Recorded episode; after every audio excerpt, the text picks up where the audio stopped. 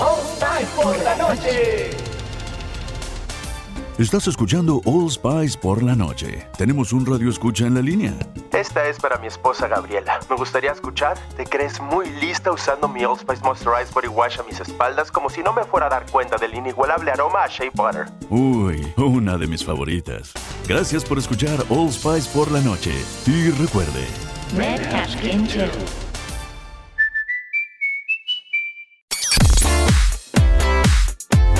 Bienvenidos a Igletech, A Igletech. un podcast sobre el desarrollo de la iglesia en América Latina, donde profundizaremos temas como la innovación, los medios, la tecnología, las ideas y el liderazgo. A través de cada episodio podremos construir la iglesia de la nueva década. nueva década. Comencemos. Nuevo episodio en Igletech con la alegría de seguir eh, pensando, haciendo, creando, buscando nuevas formas de hacer iglesia. Eh, creo que hasta aquí venimos haciendo un lindo recorrido con muy buenas experiencias, con lindas entrevistas. Pero lo de hoy creo que tiene que ver con, la, la- la- creo que es la vida misma y esperemos llegar a ese punto de lo que es el liderazgo para las nuevas generaciones, pero pensando en, no solamente en lo que hemos construido, sino en lo que viene por delante. Por eso, abrir la cabeza, abrir los ojos, abrir los, los oídos, porque hay algo muy bueno hoy y esperemos alcanzar ese, ese norte. Lucas Marín es nuestro invitado, es coordinador eh, nacional de Castillo del Rey. Y bueno, entre otras cosas, ¿no? Después vamos a ir investigando un poco más de, de su vida, pero eh, Lucas, ¿cómo estás? Hola Esteban, muy bien vos, ¿cómo estás? Bien, muy bien, muy bien. Una tarde, una tarde fría en Buenos Aires, cuando se graba esto, con sol, pero con fresco. Eh, y contame, contame, y yo te presenté ahí como parte del, del staff, coordinador de lo que es Castillo del Rey, el trabajo con adolescentes que hacen desde Asambleas de Dios en Argentina. Pero contame vos, ¿cómo definís todo eso que haces en el día a día? bueno, siempre me cuesta definirme en, un- en una sola área. Mi tarea hoy e- es esa, de alguna manera, coordinar a nivel nacional el Ministerio de Castillo del Rey. Asistimos a la iglesia, brindamos herramientas, capacitamos al liderazgo, capacitamos a los adolescentes, a los preadolescentes, desarrollamos materiales eh, actuales y demás. Entonces vos me preguntás, ¿qué haces? Bueno, hay días que estoy editando un libro, hay días que estoy predicando, a veces estoy grabando un podcast para la iglesia. Entonces, y bueno, además de eso, tengo de alguna manera mi hobby que son las redes sociales. Bien, y, y en todo esto, eh, y vamos a ir por el lado del liderazgo primero, eh, ¿cómo trabaja Castillo del Rey hacia, hacia las, eh, como organización, hacia las iglesias? ¿Cómo es que sirve Castillo del Rey? eh, y en eso, ¿qué experiencia están teniendo en este tiempo? Bueno, la verdad que ha sido un tiempo distinto, diferente. Castillo lleva 20 años en el país. Eh, nuestra parte a la iglesia es de alguna manera mantenerla actualizada sin que esto se malinterprete, sino de que muchas veces eh, nos cuesta escuchar a los más chicos, pero por una cuestión de que simplemente a veces no se da o está liderada por los más grandes y es totalmente entendible. Entonces nosotros lo que solemos hacer es identificar problemáticas, generar material para tratarlas, tratarlas puntualmente. Tenemos un equipo de trabajo, estamos en todo el país. Entonces, somos, no me gusta decir que somos un ministerio para eclesiástico, sino que somos un ministerio pro eclesiástico. O sea, amamos la iglesia, la visión del ministerio es apoyar la visión de cada pastor de la iglesia local y depende de lo que la iglesia necesita, nosotros tratamos de brindar herramientas, capacitación y asesoría para satisfacer o de alguna manera aportar a, a suplir esas necesidades. Bien, y, y- y en esto, eh, en ¿cómo se involucran? Y a ver, recordarme bien si son 300 iglesias que están alcanzando en Argentina. 700. Perdón, 700. Me quedé corto. Eh, no recordaba el número. En esas eh, 700, con esa experiencia que tienen con el liderazgo, ¿cómo evalúas que está ese rol dentro de la iglesia hacia los pre y los adolescentes? Bueno, yo siempre digo que si bien tenemos un impacto significativo, de alguna manera, 700 iglesias, siempre digo que los que llegan a nosotros son los que ya vieron la importancia que tenía el asunto. Eh, hoy por hoy en las iglesias que tenemos en el país, no todas tienen adolescentes y preadolescentes, y eso es un hueco muy grande porque si vos te pones a pensar, implica que en 30 años no tenés iglesia. Eh, entonces, 30 años a mí me parece poco. o sea, no sé cómo lo ve el oyente, a mí me parece muy poco tiempo. Entonces, lo que yo identifico es que la iglesia quiere involucrarlos, por lo menos con la llegada que yo tengo, digo, veo que la iglesia dice, ok, hay que hacer algo con los adolescentes, hay que hacer algo con los pre. Creo que los niños de alguna manera nos vimos acomodar, pero no nos hemos dado cuenta de que el niño de antes no es el niño de ahora. El de nueve años es un preadolescente, que si no lo ves como tal, lo perdés. Eh, hoy, el preadolescente se tiene que preparar para encarar una adolescencia muy cruda, muy fuerte, o sea, es muy distinto. Entonces, te lo pongo en una ilustración práctica. En Argentina tenemos el primer encuentro promedio con la pornografía a los ocho años. Y yo siempre digo, el pibe me confiesa que el miércoles vio porno y el sábado pinta la cartulina de David y Goliat. Entonces es como te encontrás con, con esas distancias y perdón si a alguno le ofende, suena muy crudo, pero es la realidad. Entonces yo creo que muchas veces la iglesia quiere, y te lo pongo en palabras de un adolescente que una vez dijo, yo sé que la iglesia me ama, y lo dijo en primera persona, yo sé que la iglesia me ama, pero siento que es un amor obsoleto. Como una vieja de amor. Y a mí eso me, ¿sabes por qué me, siempre lo ilustro con esta frase? Porque digo, la vieja no te sirve, la desinstalás.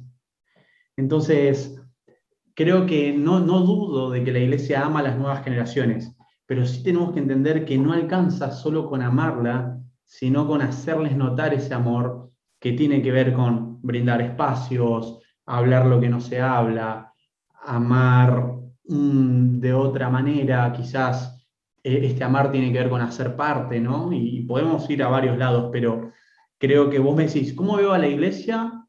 A veces la veo que quiere hacer, pero no sabemos cómo o por dónde empezar o nos asusta. Yo siempre digo, las nuevas generaciones eh, no deberían asustarnos, deberían desafiarnos, pero no asustarnos.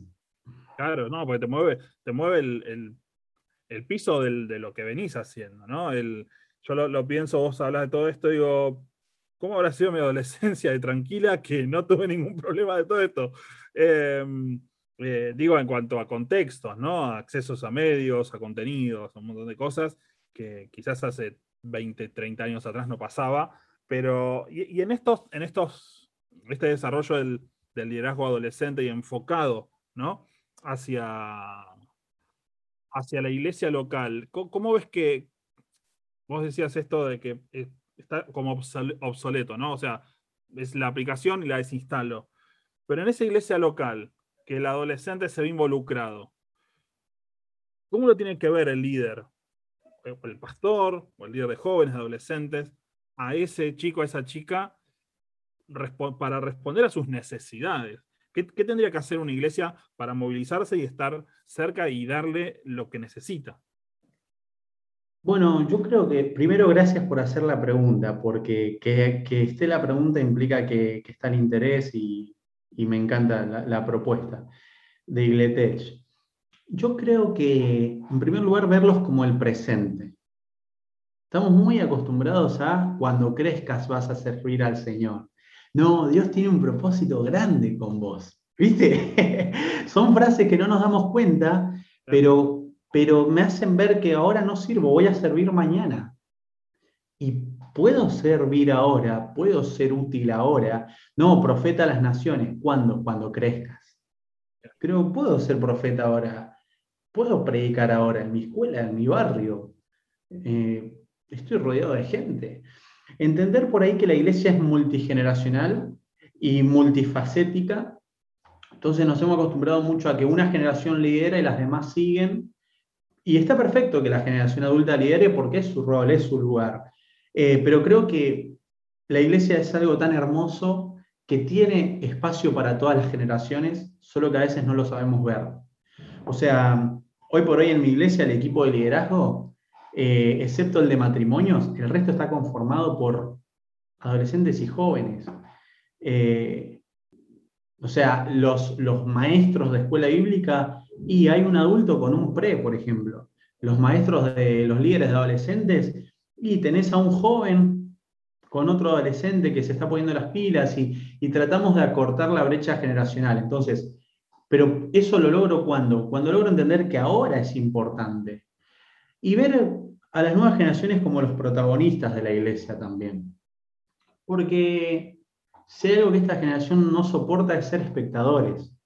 Fíjate que son espectadores todo el día y ¿dónde se quedan? ¿Dónde se sienten parte?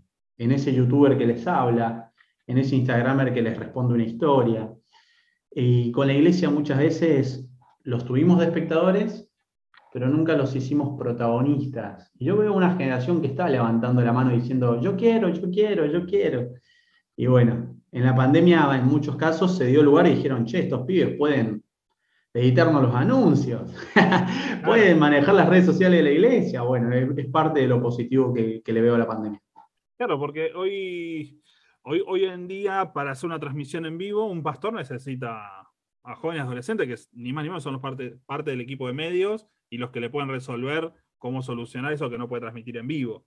Eh, creo que eh, es, es, y lo hablo del lado medios, y si lo llevamos a un rol de liderazgo, eh, cuando uno, y vos hablabas de ese, de ese match-up de, joven adolescente para que vayan creciendo juntos y lo que se llama liderazgo generacional, es algo a explorar, quizás no aplica a todos los contextos, pero que sí es para prestarle atención, sobre todo por las necesidades, porque hoy el adolescente, eh, el preadolescente, empezando de 8 o 9 años, tiene casi necesidades como un adolescente de 13, 14. ¿Por qué? Porque se ha avanzado tanto en cuanto a contextos y a consumo, consumo de contenidos, de, redes sociales, lo que puedes ver en la, en, la, escuela, lo que te pueden mostrar tus amigos, que necesitas acortar esa, esa brecha que mencionabas. Y ahora dentro de todo esto y según la experiencia que tenés, dame tres consejos bien prácticos que el que esté escuchando, pastor líder que esté escuchando ahora, eh, diga, ok, tomaré esto y lo pondré en práctica cuando termine el episodio. Bueno, creo que una de las primeras cosas que podemos generar es un espacio eh, específico. O sea, el culto del domingo está fantástico, nos encanta, es genial, eh, pero no es un espacio puntual, digo, tener a los pre por un lado, a los hados por el otro. Los sociólogos dicen que cada tres años está cambiando una generación. Sé que es un ideal, pero me gustaría plantearlo, tener un espacio de una franja etaria de tres, cuatro años máximo. Tengo los de nueve con los de 12 máximo, tengo los de 12 con los de 15, 16. Eh, sé que es un ideal, reitero, pero cuando vos generás un espacio particular, lográs generar un espacio de pertenencia. Que las nuevas generaciones necesitan ver a la iglesia como el lugar propio de ellos. Una vez que vos tenés ese espacio, van a suceder dos cosas. Vas a dejar de rabiar con que venga el domingo, pero además de eso, vas a generar que se van a querer involucrar, porque es de ellos. El segundo consejo que me gustaría dar es escuchémoslos más. Ya veces me dicen, pero no sé qué hacer con los pibes. Yo siempre lo digo, lidero un equipo nacional y muchas veces soy el más grande, tengo 27 años y soy el más grande de ese equipo. El más chico tiene 18. Un líder nacional de 18 años. Eh, pero más allá de eso, para ciertos proyectos pido que vengan pre de 9, de 12, de 14. Y les digo, esta es su hora tenemos una mesa con gomitas, factura, la, comida les despierta la creatividad, Y les digo, esta es su hora, ustedes pueden darme órdenes. ¿Qué tenemos que hacer? Y obviamente no es tan literal, pero se animan a decir cosas, a plantear cosas, a proponer cosas, que al principio me sorprendía, ahora no me sorprende, digo, son las que mejor funcionan.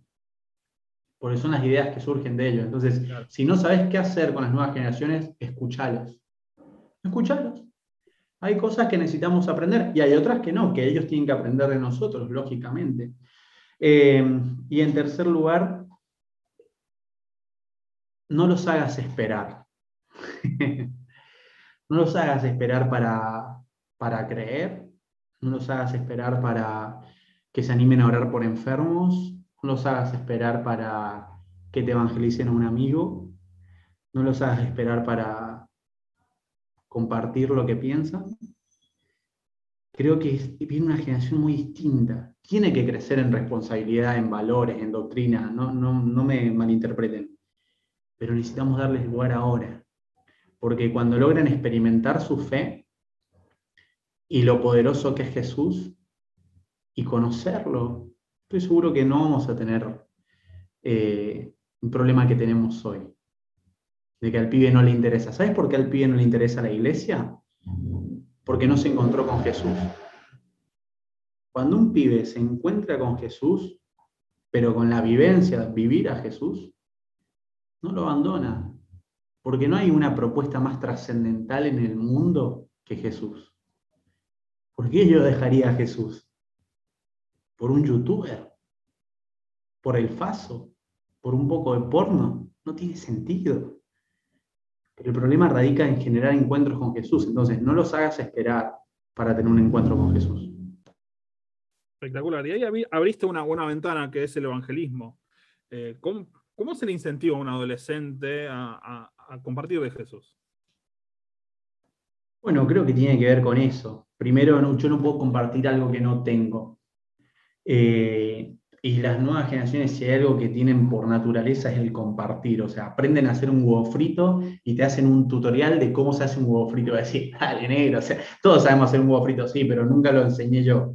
Entonces, quieren compartir conocimiento, con, conocimiento que consideran de valor trascendental.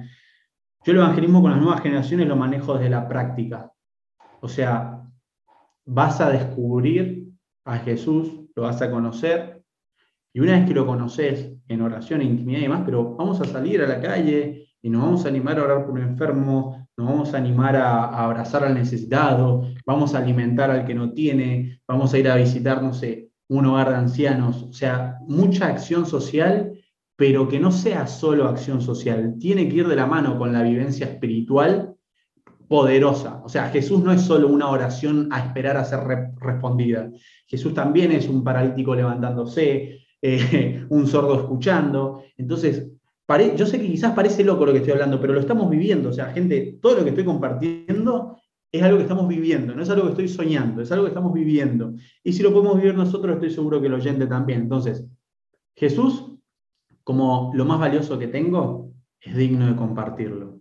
Y cuando lo comparto, trasciendo la, o la acción social o la prédica tradicional a la que estamos acostumbrados. Salgo de la zona de confort y tengo esos challenges espirituales que decimos con los adolescentes. Claro, claro, un desafío constante para ver qué es lo que va a pasar. Che, y, en esto, en esta, venimos hablando del liderazgo, hablamos de la iglesia, hablamos del, del adolescente, pero nos falta otro actor en esta escena que son los padres. ¿Cómo se relaciona el crecimiento espiritual de los chicos, de las chicas, en cuanto a lo que los padres hablan, permiten, dicen, comparten con ellos y lo que pasa en la iglesia. ¿Cómo se da esa conjunción de esos tres actores? Bueno, obviamente está directamente relacionado. Eh, voy a aclarar que no tengo hijos, lo aclaro por las dudas, entonces yo voy a hablar desde, obviamente no voy a hablar como papá y tampoco desde cómo criar a tus hijos porque no lo sé, o sea, después te voy a pedir consejo, Esteban. Eh, sí lo voy a hablar desde lo que veo desde el adolescente. Eh, yo creo que está directamente relacionado, o sea, al chico que vive su fe en la casa, le es más fácil vivirla en la iglesia y al que vive la hipocresía en la casa le cuesta creer en la iglesia. Entonces acá... Eh... Pará, pará, pará, pará, una bomba, no, no, no, no la voy a dejar pasar. Pensé que voy a pasar más desapercibido. El que vive su fe en su casa es fácil vivir su fácil que viva su fe en la iglesia. Sí. El que vive la hipocresía en la casa le va a costar creer en la iglesia. Totalmente. Desarrolla. Y pasa que si vos viste a tu viejo levantar las manos el domingo insultarte el miércoles, el domingo no le crees más.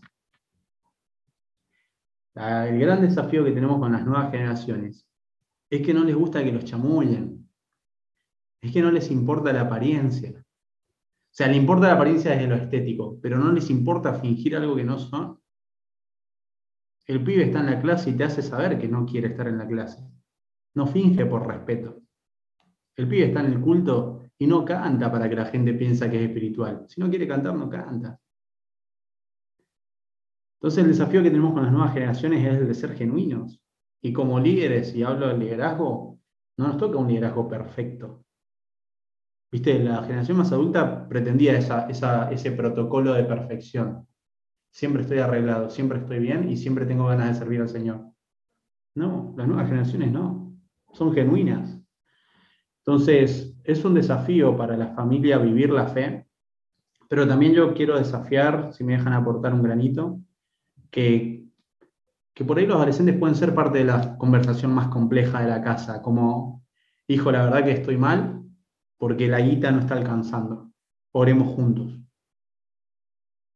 Hijo, la verdad que en mi trabajo tuve un día agotador. Oremos por un nuevo laburo. Por dar un ejemplo, ¿no? Eh, la mayor queja que tengo de los padres es mi hijo no se comunica, no habla conmigo, está todo el día con el celular. Ahora, ¿sabes lo más loco? ¿Cuál es la mayor queja de los hijos hacia los padres estadísticamente? Mi papá no tiene tiempo para mí.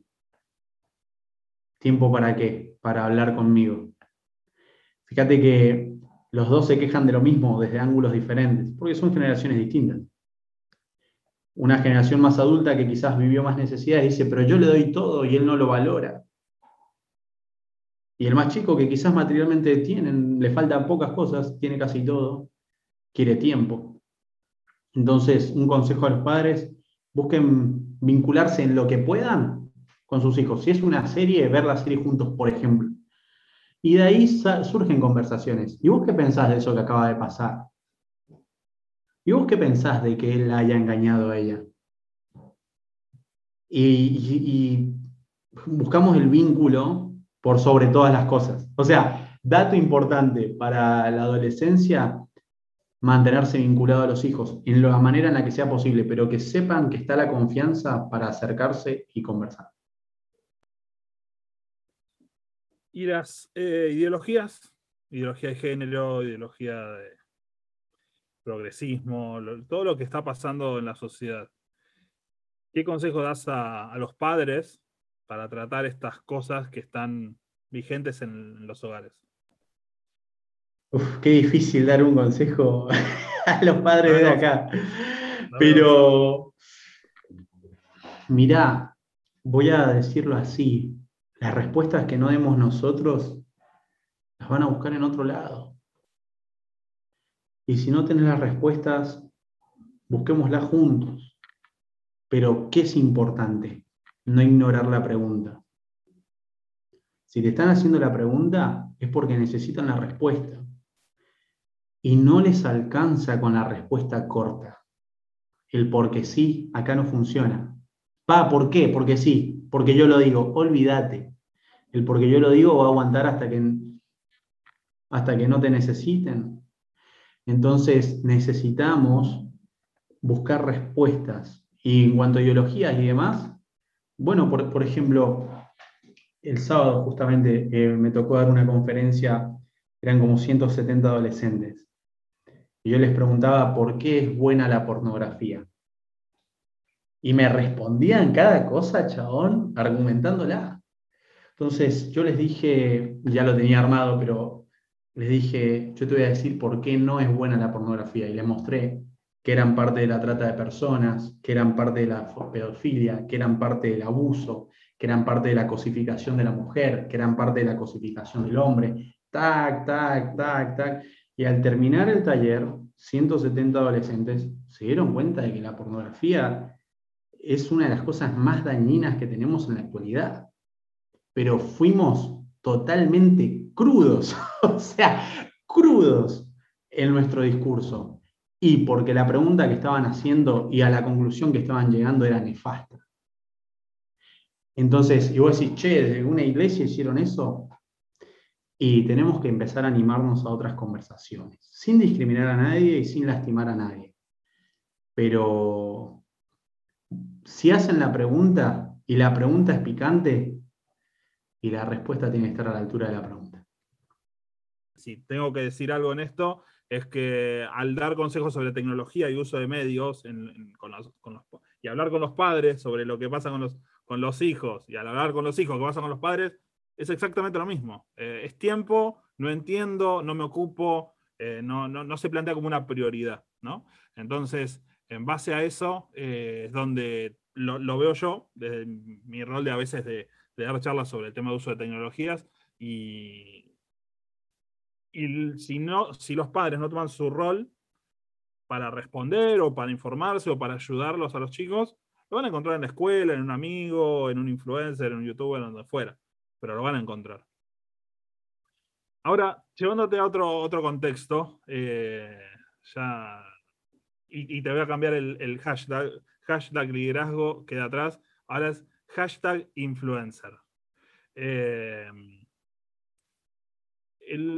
hace un tiempo te metiste en una locura que fue, eh, ok, queremos construir una escuela en una ciudad de África que nadie conocía ese país, pero que eh, unos misioneros estaban haciendo su tarea durante años y necesitaban una mano, necesitaban ayuda y te metiste en eso. Eh, contame la experiencia desde ese, cómo nació y cómo fue, eh, fueron esos días donde dijiste, me parece que no llegamos. Bueno, sí, sí, vos lo describiste muy bien, fue una locura. Juntamos 1.120.000 pesos en 21 días. ¿En dólares? ¿En dólares? 6.500 dólares. En 21 días. 21 días. Me parece importante destacar que tengo 20.000 seguidores y 6.000 personas que ven mis historias, entonces eso hace que sea como más, pues si no es tanta gente, eh, o por lo menos para mí. Em, entonces, mira, yo vi, todo, todo arrancó para hacerlo rápido. Eh, esta familia misionera lleva 10 eh, años en el campo prácticamente y estaban por volverse por falta de recursos ellos tenían un centro educativo y me dijeron, falta cuadernitos, falta eh, instrumental para, dar las clases, ¿no? Material. Cuando sacan el equivalente y demás, me dicen, aprox 300 alumnos y con 50 pesos por alumno damos un cuaderno y una lapicera en África. Cuando yo escuché eso dije, ah, o sea, hasta me dio vergüenza que, que estuvieran en esa situación. Entonces, dije, bueno, vamos a ver, necesitaba juntar 15 mil pesos. La verdad que ese mes no estaba para ponerlo yo, si no lo sembraba con todo el gusto del mundo. Y dije, lo voy a tirar, o sea, vamos a ver qué onda. Y en 18 horas juntamos 40 mil pesos, o sea, 41 mil pesos, prácticamente triplicamos el monto. Cuando pasa eso, yo dije, ah, acá hay gente que, se copó con algo muy sencillo y, fueron como 300 personas que dieron esa plata. Cuando damos la plata, eh, los misioneros me dicen, gracias Luca, este mes con esto, la verdad que ya tenemos para darle a los chicos, que pum, que pan. Me dicen, con lo que sobra, ¿podemos comprar materiales?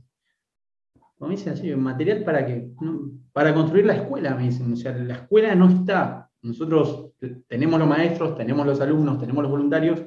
Cuando podemos, alquilamos un, aula, pero cuando no podemos, damos clase afuera, o sea, no tenemos escuela. Y cuando me dicen eso es como, ¿y cuánto hace falta para construir la escuela? Y me dicen un millón de pesos de ese momento, 6.500 dólares. Y cuando saco la cuenta, yo tenía 20 mil seguidores, un millón de pesos, era de vuelta 50 pesos por persona. Había algo con el 50 pesos que me, que me movía, porque digo, no puede ser que por 50 mangos eh, este tipo de, de cosas estén frenadas y hasta se esté dudando en abandonarlas. Pongo en contexto, Chad, África, una aldea musulmana, unos misioneros que al trabajo que vienen haciendo les habían, habían podido comprar terreno y los habían autorizado a construir una escuela cristiana en una aldea musulmana. O sea, es una, es una cosa de no creer, pero eh, tienen 50% de analfabetismo en el lugar, tienen un problema grande estructuralmente, entonces los autorizaron. Y me pareció una locura. Y nos embarcamos, me embarqué, junté a tres amigos más, tres influencers más, para llegar a estas 20.000 personas visualizando historias, porque yo tenía 6.000, digo, ¿vos cuánto tenés? ¿Vos cuánto tenés? y así llegamos a 20.000. Eh, curiosos lo de David y Bren Sander. Y, y nos mandamos, Esteban, y, y a todo el que está escuchando. O sea, es que yo me sorprendí porque al principio fue como 300 mil pesos. Y dije, wow. Y, o sea, nos faltaban como 700 lucas. Y fue como remarla, remarla. Eh, aprendí un montón, me encantó. Eh, a modo un milagro para el que esté escuchando, me levanto una mañana y faltaban, claro, y justo el dólar subía para los que estamos en Argentina. En Argentina vos te levantás y no sabes cuánto vale tu plata prácticamente. Y cuando vos tenés una meta en dólares, cada vez esa meta es más lejana porque va cambiando. Cuestión que un día me levanto y ya no era un millón, era un millón cincuenta mil. El otro día me levanto y no era un millón cincuenta mil, era un millón setenta mil. Y era como, no. Y un día me levanto y faltaban 174 mil pesos. Y eran mil dólares clavados de ese día. Y Dios me habla de que le escriba a una persona y le diga lo que faltaba. Esto lo sabe poca gente, podríamos decir que es primicia para Igletech y le habla a esa persona, pero nada, entre nosotros no, no le sobran esos montos, creo que a nadie le sobran. Y esa persona me dijo, esta mañana a las 8 de la mañana sentí que tenía que donar mil dólares, pero le dije a Dios que si lo tenía que hacer me confirmara en una hora, porque no quería hacerlo, es una plata que tenía ahorrada para otra cosa. Y a las 8 y 35, a la hora que yo termino mi devocional, le llega ese mensaje mío confirmación y a las nueve y media de la mañana de un miércoles habíamos juntado el monto total para la escuela. Qué locura. Sabes que a mí lo, que me lleva, hay un montón de cosas, porque esto, dispara, ¿no? Lo, que es eh, pasar de una acción, de un usar las redes para mostrar, para conseguir, para mostrarse, para relacionarse, a construir una escuela.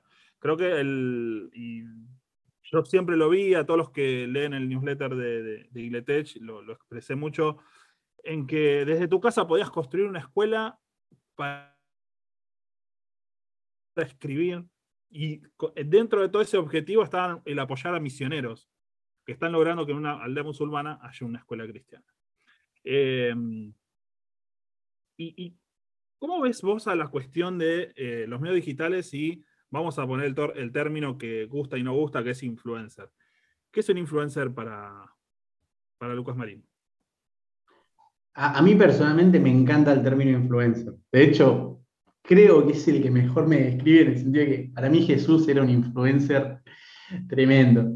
Eh, solo que en vida quizás hubiera tenido 12 seguidores y después de muerto hubiera sido millones, ¿no? Pero bueno, eh, muerto y resucitado.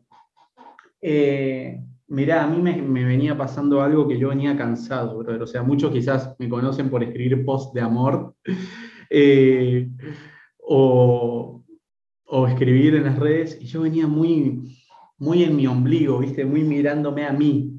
Y eso un día Dios me, me incomodó, me dijo, venía ansioso, venía sin poder dormir, venía que, ay, y son problemáticas reales, no digo, no subestimo a nadie que esté atravesando por eso. Cada tanto lucho con alguno de esos temas, o insomnio, ansiedad. Y venía, y Dios me dice, Lucas, es que estás muy enfocado en vos. Estás muy enfocado en vos. O sea, vos sos importante, pero no tanto. Soy amigo de Jesús, y hablamos así. Eh, y ahí fue cuando empecé a mirar un poquito más allá y dije, cada uno puede tener sus mambos, sus problemas, ¿no? Sus, dificultades, pero hay gente que está más allá, ¿viste? Y esto no es para eh, sentir lástima, digo, me, vi movido a accionar. Y creo que cuando accionamos en fe, Dios respalda. El problema es cuando nos quedamos quietos.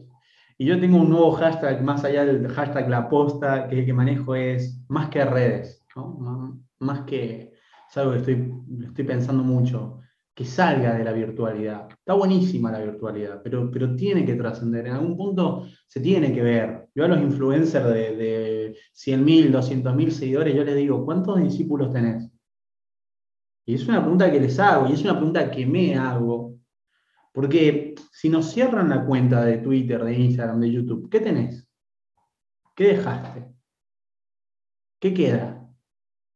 Bueno, yo, yo me vi muy movido en esa. Y algo muy personal, para mí el tema influencer, hay, dos. O sea, está el que, el que hace crecer el reino y está el que se busca hacer crecer a uno mismo. Y yo quería ser el que hace crecer al reino. Quiero ser. Si algún día me ven siendo más el primero, háganmelo saber. Mándenme un mensaje y deja de hacerte crecer a vos. Lucas-Marín7 en Instagram, Lucas-Marín7. Y, y, ahí abriste otra, esta otra ventana que eso es el doctor amor de muchos. Si van a la, cuenta de Lucas en Instagram, es puro mensaje sobre las relaciones interpersonales jóvenes y adolescentes en cuanto al noviazgo y todo eso. Pero no me quiero ir a ese tema, eh, pero sí, y, para cerrar, y creo que acá queda algo eh, que tiene que quedar latente, como esos consejos para el liderazgo de jóvenes, eh, de adolescentes. Eh, háblame sobre lo que es el corazón de lo que hacemos. ¿Cómo tiene que ser el corazón de lo que hacemos, presencial, digital, liderazgo, medios, contenidos? El domingo, todos los domingos hago un vivo desde hace cuatro años. Y el domingo justo salía esta frase eh, sobra talento, pero falta corazón. Y yo creo que Dios promueve los corazones correctos. El corazón correcto está en no dañar el corazón del Padre. El corazón correcto está en buscar agradar al Padre. El corazón correcto está en priorizar lo que Dios quiere por sobre lo que yo quiero. El corazón correcto está en no perseguir no perseguir el éxito, la fama, no perseguir, mira lo que te voy a decir, ni siquiera perseguir mis metas personales, sino perseguir la voluntad de Dios. El llamado, el hacer su voluntad, es un camino sobre el cual transitamos, no es una meta que alcanzamos. Corazón correcto tiene que ver con mirarlo a Él, no mirarme a mí. Y cuando yo tengo el corazón correcto, yo estoy seguro de que lo que hagas va a crecer. De hecho, Proverbios 16, del 1 al 3, dice, el hombre propone y Dios dispone. Y el versículo 2 dice, él, mira el corazón, pone tus planes en el Señor y se cumplirán. ¿Por qué? ¿Por qué se cumplirán? Porque estamos buscando agradar a Dios, y empezamos a planear conforme a lo que Dios quiere. Vos decís, Lucas, ¿soñaste levantar una escuela en África? Brother, o sea, tengo hasta miedo de ir a África. O sea, por ahí se anda corriendo el rumor de que voy a ir. Hasta ahora yo no, no sé. Pero yo hasta me, hasta me generan miedo esas cosas. Y digo, ¿por qué? Bueno, nada, estamos buscando agradar a Dios. Eh, y creo que todo cristiano hoy está en redes o no, en el tiempo en el que estamos viviendo, Debería preguntarse a diario qué está persiguiendo. Bueno, gracias Lucas por la, conversación. Eh, creo que no, nos deja mucho, en lo particular eh, me, llevo algunas perlas de acá. Eh, y obviamente escríbanle en Instagram lucas-marín7. Vean lo que hace Castillo del Rey, los contenidos, hay contenido gratuito que compartimos por Igletech. si quieren lo pueden pedir también directamente ahí por, cuando reciben el correo del newsletter. Así que, Lucas, gracias. Gracias por, el, tiempo. Gracias a vos. Eh, un saludo a la gente de Igletech. Gracias. Aprovecho a darle las gracias. Mucha gente de Igletech eh, apoyó la escuela. Eh, y la verdad que, que, gracias porque se ve, se ve, se vio ahí la familia, la familia. Así que gracias. Gracias a vos, Esteban, por la invitación. Gracias por compartir un nuevo episodio de Igletech. Igletech. Suscríbete al newsletter en estebanlanzani.com para recibir cada semana alertas de noticias, recursos y experiencias que fortalecerán tus ideas y talentos. para que tu ministerio sea cada día, cada día más, más efectivo. Igletech. Por la noche. Estás escuchando All Spice por la noche. Tenemos un radio escucha en la línea. Esta es para mi esposa Gabriela. Me gustaría escuchar. ¿Te crees muy lista usando mi Old Spice Moisturized Body Wash a mis espaldas como si no me fuera a dar cuenta del inigualable aroma a Shea Butter? Uy, una de mis favoritas. Gracias por escuchar All Spice por la noche. Y recuerde, Red Cashkin Chili.